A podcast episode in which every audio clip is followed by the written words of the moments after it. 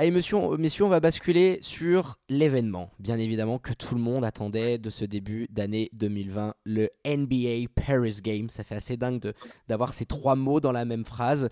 La NBA qui a posé ses valises euh, du côté de l'accord Hotel Arena euh, à Bercy. On va arrêter avec l'accord Hotel Arena, on va appeler ça Bercy. Euh, match assez incroyable. allez, ton avis, Guillaume, sur cette première qui, qui, a vraiment animé toute la dernière semaine, que ce soit sur Twitter, sur les médias. On sentait vraiment une effervescence toi, en tant que, membre d'une communauté euh, Twitter, et puis très importante, hein, celle des Knicks FR, qu'est-ce que, que tu pourrais nous dire euh, sur cette première, un match de saison régulière officiel en France? Bah, c'est, vraiment encourageant. En plus, euh, ils, ont renouvelé, ils ont renouvelé leur invitation pour l'année prochaine, donc c'est encourageant. Ça, ça, va un peu développer, peut-être, on va espérer développer l'image du basket en France aussi. On a vu avec la Coupe du Monde que ça fait la le basket en France, ça fait pas autant d'audience que ça devrait le faire avec euh, les, talents qu'on a. Donc ça, ça permet aussi de, de développer, le, développer un sport qui est quand même assez intéressant en France. Et surtout pour, pour la communauté Twitter, euh, FR, c'est un peu une, en quelque sorte aussi une récompense parce parce que je pense que euh, le dossier Paris vient aussi du fait qu'il y a un enthousiasme assez conséquent sur la NBA en France avec, euh, avec euh, vos émissions de radio, euh, des, chaînes comme Trash Talk, des comptes, des comptes français qui, qui font des, analyses et un travail assez, assez remarquable de, tous les matchs. Donc je pense que c'est un, toute une communauté NBA, qui NBA française qui est récompensée par, par ce match c'est sûr, et puis tu le disais, hein, euh, rebelote pour l'année prochaine. Euh, Adam Silver l'a confirmé au, micro de nos confrères de, de Bibine. Tom, c'est assez dingue. Et puis, je, pense qu'on va peut-être pouvoir s'inscrire, alors je sais pas ce que tu en penses, sur la continuité, un peu sur ce qu'a fait Londres à un certain moment donné, 2020-2021. On est peut-être euh, au début d'une belle petite aventure et ça m'étonnerait pas que sur les 2-3 prochaines saisons à venir, le, le, NBA Paris Game redevienne un, un événement euh, récurrent. Euh, t'en penses quoi, toi, Tom? Euh, À ton avis, ce sera pas le premier et puis on risque d'avoir une belle petite série de, rencontres à Bercy? Ce qui est intéressant, je trouve, c'est que on a eu un vrai match. On a eu un match de saison régulière avec deux, deux équipes. bon, les Hornets, les Hornets commencent à, marquer le pas un petit peu, mais ils ont, ils ont été pendant longtemps dans, dans, la course à la huitième place les, les Bucks, euh, on n'a pas vraiment besoin de les présenter pour dire que pour se rendre compte de ce que c'est et de ce que de ce que Yanis peut représenter à l'international. Donc, ce qui est, ce qui est intéressant, c'est d'avoir eu un, un, vrai match là où là où les matchs de Londres étaient quand même réputés pour euh, pour jouer sur un faux rythme, pas avoir euh, peut-être les meilleures équipes les meilleures équipes à l'affiche Là, on a eu quelque chose de. On a eu une vraie, une vraie, une vraie affiche qui a réconcilié euh, Paris avec le basket après, euh, après plus, de, plus de 16 ans d'absence. La dernière fois, c'était en 2003 où euh, Tony Parker et les Spurs étaient venus, étaient venus affronter les Grizzlies de, de Pau Gasol à l'époque, mais sur un match de pré-saison, donc avec moins d'enjeux, avec moins de, de ferveur même si ça s'était resté un événement. Que moi, je retiens de cette soirée, c'est que on a eu un vrai match de basket avec de vrais enjeux, avec l'un des mecs les plus en vogue euh, dans la ligue. on revient l'année prochaine et puis à mon avis c'est, toute cette collaboration hein, entre Bean, on l'a bien vu, hein, ils étaient en logo absolument de, partout, mais ils ont aussi amené un nouvel élan à, au, basket hein, depuis qu'ils sont arrivés en France. Hein, les émissions quotidiennes, NBA Extra, des, vrais mecs qui connaissent le basket, euh, et puis de plus en plus de matchs. Donc je pense qu'avec l'éclosion, et on, a un papier qui est en train de se préparer, qu'on va rédiger dessus, parce que moi je suis persuadé que les années 2020 euh, vont être un tournant dans l'histoire de la ligue où ça sera, je pense, la décennie de l'international. Je vois que des joueurs étrangers dominés, hein, Doncic, Gobert, euh, euh, Giannis, Ben Simmons. On a de plus en plus de joueurs étrangers qui vont dominer la ligue. Et puis, à mon avis, le nombre de joueurs internationaux sur le prochain All-Star Game va péter des records. Donc, c'est une opération qui va devenir de plus en plus fort pour la NBA d'avoir un match de saison régulière avec de l'enjeu, mais avec un contexte un petit peu en mode All-Star Game, avec toutes les sollicitations qu'il y a derrière. Et puis on, va faire aussi un petit coucou avant de revenir rapidement sur le match et, le débriefer sur la communauté FR. Hein. Donc on a bien vu euh, la communauté Twittos, vous le disiez, qui est ultra présente. Et puis on voulait euh, voilà, saluer euh, les deux comptes qui étaient à l'honneur, hein, ceux de, des Hornets France et, des Bucks France. Hein. On a vu notamment Hugo, hein, le, le, le, CM de, de, Bucks France, Hugo Giverno, qui est passé sur, sur Fox Sports, qui a été interviewé par le site des Bucks, etc. Ça fait aussi plaisir de voir de la part des institutions officielles américaines une vraie reconnaissance sur le boulot qui est, qui est fait, notamment euh, par les Bucks et, les Hornets. Oui, euh, ça, reste intéressant et puis ça, ça témoigne d'une vraie ouverture de la part de la NBA qui a été entrepris, euh, entreprise pardon, en, en 92 avec, avec l'avènement de la, Dream Team à Barcelone. Et aujourd'hui, on est vraiment en train de se rendre compte que la NBA est une ligue internationale et que le, basket n'appartient définitivement plus aux, USA. Quoi. Et puis on a bien vu hein, l'hymne, français à la guitare électrique. Alors certains n'ont pas aimé, moi j'ai trouvé ça assez stylé euh, de, mélanger euh, un peu les deux. Alors il y aura des améliorations à faire bien évidemment, mais euh, il y avait du beau monde hier à Bercy et c'était, c'était assez sympa. Allez on va passer un petit peu sur la rencontre que forcément on a tous regardé messieurs. Un match à deux vitesses avec des bugs que j'ai pas trouvé excellents, hein, notamment en première mi-temps. Euh, mais c'est quand même une sacrée machine de guerre. Et on, a bien vu que les Hornets, qui étaient détendus, relâchés, qui faisaient un beau match, bah, à la fin et à l'usure, ils ont pété euh, devant ce petit coup tactique de, Mike Budenholzer qui nous a envoyé un small ball euh, à l'extrême, hein, avec Janis en poste 5. c'est des choses qu'on a vu un petit peu du côté des Bucks, mais tiens, on va te demander ce que tu en penses, Guillaume. Une option, à ton avis, que, Mike Budenholzer va, peut-être réfléchir plus sérieusement ce small ball de l'extrême avec Janis euh, en, seul big guy euh, sur le terrain? Bah, c'est redoutable. De toute façon, quand on a un joueur de la carrière de Janis, on peut, euh, on peut construire tous ces systèmes autour de lui. Donc ça m'a vraiment pas choqué qu'il construise un small ball autour de Janis. Tout, tu lui mets des shooters et tu le laisses aller au casse-pipe et ben soit ça t'ouvre des shoots ouverts, soit c'est ficelle pour Janis. Donc forcément, c'est redoutable, quoi. C'est limite indéfendable.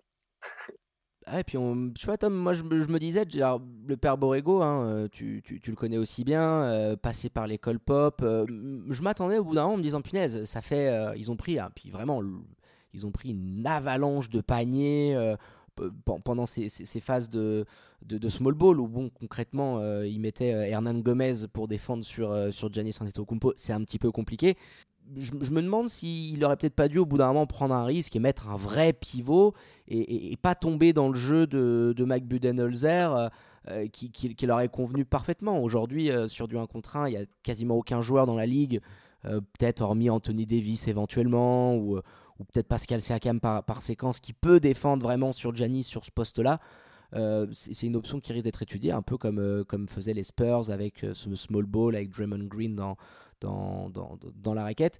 Euh, qu'est-ce qu'à ton avis, euh, Tom, a manqué aux Hornets euh, sur cette deuxième mi-temps pour arriver à, à, rester au contact des Bucks? Du talent. je pense que la, si simple que ça. la, différence de talent entre les deux équipes est énorme. On, s'en rend moins compte cette saison parce que comme je disais, les Hornets euh, ont, tenu un petit peu la corde pendant 35 euh, matchs. Voilà, maintenant ils sont, ils sont 12 euh, entre la 10e et la 13e place. Ils sont revenus un peu dans les standards dans lesquels on les attendait en, début de saison. Et il ressort aussi, c'est la, la densité physique que les Bucks peuvent mettre fait complètement exploser les équipes contre lesquelles ils jouent euh, en quatrième quart-temps. Et c'est ce qu'on a, vu, euh, ce qu'on a vu pour les Hornets, qui ont, qui tenu un temps. Et puis après, euh, une fois que, une que tu n'es plus dedans physiquement, c'est très très compliqué de rattraper les Bucks parce que parce qu'ils ont le physique, ils ont une attaque qui est bien rodée depuis deux ans et défensivement, c'est aussi très très solide. Donc, donc c'est clairement un manque de physique et un manque de talent euh, du côté des Hornets. Et, si je peux me permettre, bah oui, tu peux, euh, C'est vrai que la, première, euh, enfin moi j'étais quand même assez surpris de la première mi-temps des, des, Hornets parce qu'ils ont quand même bien réussi à contenir Janis. avec une défense assez dure et surtout des bonnes rotations pour le doubler et pour essayer quand même de garder des shooters euh, pas toujours trop ouverts. Et en plus, comme les Bucks shootaient pas très bien à trois points, ça a permis un peu de, prendre de l'avance pour les Hornets et après même de creuser l'écart. Mais bon, le truc, c'est que voilà, dès que, la machine revient, dès que, euh, dès que les shoots à trois points commencent à re-rentrer, euh, que Janis se fait doubler et que du coup ça laisse des shooters ouverts, il euh, n'y a pas de solution. Même si tu mets un pivot sur Janis, il est trop rapide. Donc ouais, c'est ça, c'est vraiment c'est les bugs de toute façon. de toute façon, on le voit, c'est une équipe redoutable quoi. C'est dur, hein, c'est dur de, de, de, contenir un, un, monstre, un monstre comme Janis. Puis dernière petite question les gars, je voulais vous demander, moi c'est un des premier match de la saison où j'ai vu Giannis un petit peu euh, taper dans le mur comme il l'a fait l'année dernière face aux Raptors. C'est-à-dire de la nervosité, euh, à vouloir. Alors oui, il y avait le contexte, il était en Europe. Euh, il revient pas avec parce qu'il avait déjà fait le match à Londres il y, a, il y a 3 ou 4 ans, mais il revient pas avec le même statut. Hein, il était tout jeune. Là, c'est le MVP de la ligue. Euh, il y avait des chants qui descendaient, qui descendaient sur le parquet depuis les tribunes. Donc, on a senti une certaine nervosité. Il a forcé ses shoots externes. Il a voulu à tout prix euh, rentrer dans la peinture. Alors sur la fin de match, ça a marché parce qu'il y a eu ce small ball et parce qu'en face, physiquement, ils ont pété. Euh, est-ce que c'était peut-être pas ce match-là euh, un, avant-goût peut-être pour lui en termes de pression, de, de, médiatisation de l'événement, de ce qui va peut-être l'attendre au niveau des playoffs? Moi, je sais pas, je me suis dit que c'est peut-être un, petit signal d'alerte pour, pour Gianni sur encore les progrès à faire. Parce que là, voilà, les Charlotte l'attendaient clairement à l'intérieur. Il y avait un plan par Borrego qui était dessiné pour arriver à le freiner. Et dans la première mi-temps, il faut, le dire, hein, il n'a pas été bon, clairement. Euh, vous, pensez que ça, c'était un petit peu symptomatique, toujours des petits défauts qu'il doit encore gommer euh, pour, à mon avis, euh, dominer outrageusement la ligue et surtout ramener une bague aux Bucks Quoi qu'il en soit, son, salut viendra en playoff. Son salut viendra en playoff. T'as beau être à 46 en, en saison régulière, on sait tous que Yanis, on va l'attendre en avril, mai, peut-être juin s'il y arrive, mais déjà en avril, mai. Et euh, c'est sur ces matchs-là où, les mecs sont capables de s'adapter, parce que parce qu'il y a de ça aussi. Tu as moins de temps pour préparer tes matchs, c'est euh, plus compliqué de, s'adapter, surtout face à un mec comme Yanis. Si tu donnes euh, deux semaines aux Raptors, aux Celtics, aux Sixers pour s'adapter à un mec comme ça, et que, et que Yanis derrière est pas capable de mettre dedans à trois points ou d'écarter son jeu un petit peu ou de, de diversifier euh, sa palette offensive, là, ça va devenir compliqué. Guillaume, si tu as de, quelques petits mots sur, le MVP par rapport à ce match-là hier, parce que enfin moi, ça m'a marqué personnellement de le revoir un petit peu buter. On, aurait dit un petit peu le, le Giannis de, de, la série face aux Raptors, enfin, notamment, je dirais, pendant les deux, trois premiers cartons. Ouais, euh, bon déjà, je pense que ce match, il faut quand même le prendre avec des pincettes. Oui, aussi. Il y a quand même tout un déplacement, un décalage horaire. Euh, bien sûr, il y a une pression. Mais ouais, tout ce qui est du déplacement et du décalage horaire, euh, je pense que ça joue quand même sur, des, sur, des, sur les joueurs, surtout avec le rythme de jeu qu'ils ont. Donc je ne me vois pas prendre ce match comme un, comme un modèle pour euh, peut-être les futurs playoffs. Mais par contre, c'est vrai que bah, sûr que pour les playoffs, Janis va devoir montrer que c'est vraiment le leader de ces Bucks. Je pense qu'il peut, je qu'il peut y arriver. Après, moi, pour ce qui est d'écarter son, d'écarter son jeu, s'il y arrive, c'est très bien de réussir, par exemple, à, artiller à trois points. Forcément, ça, apporte du spacing. Euh, c'est toujours bon à prendre. Mais pour moi, c'est pas essentiel pour que le joueur euh, devienne enfin, un, monstre, le monstre qu'il est déjà d'ailleurs, mais qu'il soit un, problème en playoff. Quoi. Je pense qu'il faut juste construire autour de lui avec des shooters, mais je pense qu'il n'est pas forcément nécessaire que Giannis développe un vrai shoot à trois points. Je trouve qu'on a souvent, euh, souvent tendance avec des intérieurs comme ça qui n'ont pas forcément de shoot extérieur à trop vouloir leur demander de shooter à l'extérieur, alors que justement, quand ils sont euh, dans la, à l'intérieur dans la raquette, c'est des mecs euh, ils sont instoppables. Quoi. c'est plus ses coéquipiers qui devraient apporter du spacing à Janis que Janis lui-même qui doit forcément rapporter du, apporter du spacing à son propre jeu.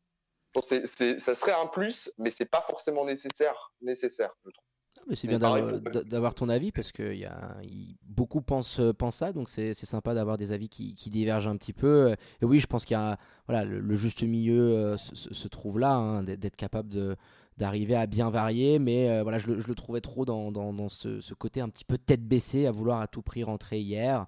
Alors voilà, le match était à prendre avec des pincettes, vous avez bien énoncé toutes les variables qu'on devait prendre en, en considération. Mais voilà, encore un match. Euh, c'est ça, en fait, on a l'impression qu'il n'a pas été non plus euh, si exceptionnel que ça. Alors que, bon, au final, euh, il, nous sort une ligne de stats absolument énorme 30 hein. points, 16 rebonds, 6 assists à 70% quasiment au shoot. Donc voilà, on a vu une deuxième période où il a bien rectifié le tir. Et puis derrière, des, un Bledsoe, des George Hill voilà, les, hommes habituels. Et puis du côté euh, des Hornets, euh, Grime qui s'est éteint euh, au fil du match. On a eu un petit peu de peine pour, pour Batum, qui n'est pas arrivé vraiment à rentrer, à surfer sur la hype qu'il y avait dans, dans l'arène. Et puis l'énorme match de Malik Monk en sortie de banc, hein, qui a pris feu hier, 31 points. C'était assez fou. On hein. va encore vouloir le signer à cause de ça. Quel malheur. Hein. Quand j'ai vu qu'il avait fait un match à 30 points, je me suis dit, allez, c'est bon. Là, euh, Steve Mills, il est en train de préparer le check, le chèque, là. clairement. clairement, Donc euh, voilà, peut-être Malin Monk du côté des Knicks. Non, mais il a sorti un sacré gros match. Hein. Après, on, sait que c'est un scoreur. Un c'est un scoreur impénitent, on se le rappelle. C'est de l'année de draft, euh, je crois, qui. C'est pas l'année de draft de, de Frankie Si, c'est l'année de draft de Frankie. Frankie est 8. Dennis Smith est 9 et Donovan Mitchell est 13. C'est vrai que vous vous dites ceux qui ont laissé passer le père Donovan ou même le père Adebayo juste derrière. Euh, mm. C'était assez incroyable. Franchement, euh, on, a été pas mal sur ce NBA Paris Game. On vous rappelle à toutes et à tous un rebelote l'année prochaine à 2021. Puis tiens, on fait un petit peu les, paris. On va jouer à Madame Irma. À votre avis, quelle équipe l'année prochaine euh, Parce que maintenant, c'est ça aussi qui est cool. Adam Silver l'a dit. Au début, les franchises américaines étaient un petit peu réticentes à l'idée de venir jouer à Londres, etc. Là, c'est clair, tout le monde veut venir faire sa pub à Paris. Euh, vous voyez qui euh, sur le parquet de Bercy l'année prochaine? Allez Guillaume, on va commencer avec toi. Euh, moi je vois bien le jazz, forcément avec Rudy Gobert. Et surtout comme c'est une, franchise qui est un peu, même aux États-Unis, qui est un peu dans l'ombre, je pense que ça lui ferait pas forcément de mal d'avoir un match comme ça à Paris. Et surtout, bah, Rudy Gobert, c'est quand même, le joueur français actuellement. Donc, alors contre qui bah, Ça serait quand même mieux une équipe de l'Est. Donc je sais pas, allez, un petit, un petit jazz, euh, jazz Knicks. Comme ça, euh, Frankie versus euh, Rudy, ça serait sympa. ouais, bah, ça, ça va être difficile, mais au moins, comme ça, il y a un petit peu de, y a un petit peu de français, pas mal de français à, Paris. Ouais, ça serait, ça, serait, ça serait assez excitant. Mon Tom, ton, ton petit pronostic Moi, j'ai le jazz aussi, mais contre une autre équipe avec un français qui est aussi à l'Est, ce serait contre le Magic. Ouais, oui, forcément, ça serait quand même mieux. Il y aura peut-être Détroit aussi, hein. Détroit avec Sekou qui pourrait, euh, qui pourrait interroger tout le monde. Moi, les gars, moi je pense ah, que après Giannis, ils vont garder un peu ce format, une équipe avec un grand français et, euh, une star. Moi, je vois bien un petit Utah Dallas l'année prochaine. Euh, surfer un petit peu sur euh, la, hype de hein. Doncic, tu vois. À mon avis, l'année prochaine, la hype sera encore plus, plus énorme en fonction de ce qu'il nous fait en playoff. Utah Dallas, tu aurais un match de conférence ouest. Alors à voir. Après, t'es pas non plus les équipes qui sont le plus à l'ouest possible. Donc je pense que ça pourrait jouer en, termes de décalage horaire. Donc euh, on a hâte de, découvrir ce que Adam Silver et la NBA vont nous réserver euh, pour, euh, pour l'édition 2021.